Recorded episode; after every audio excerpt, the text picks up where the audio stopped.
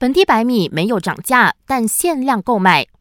进口白米的价格飙涨百分之三十六之后，国人纷纷担心本地白米是否也会受到牵连。对此，农业及粮食安全部长拿杜斯里穆哈默沙布再一次强调，本地白米的价格依然维持在每公斤二令吉六十仙。不过，为了避免有心人士故意囤积大量白米，农粮部从昨天起实施限购措施，不管是个人还是商家，每位消费者一次只能购买一百公斤的本地。一百米。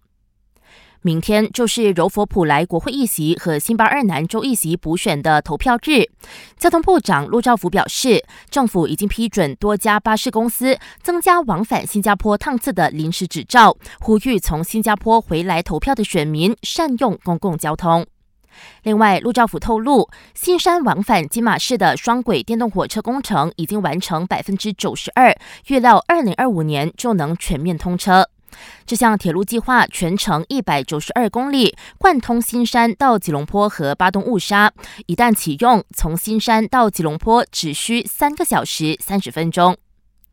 继七月份按兵不动后，国家银行昨天再度宣布将隔夜政策利率 OPR 维持在百分之三。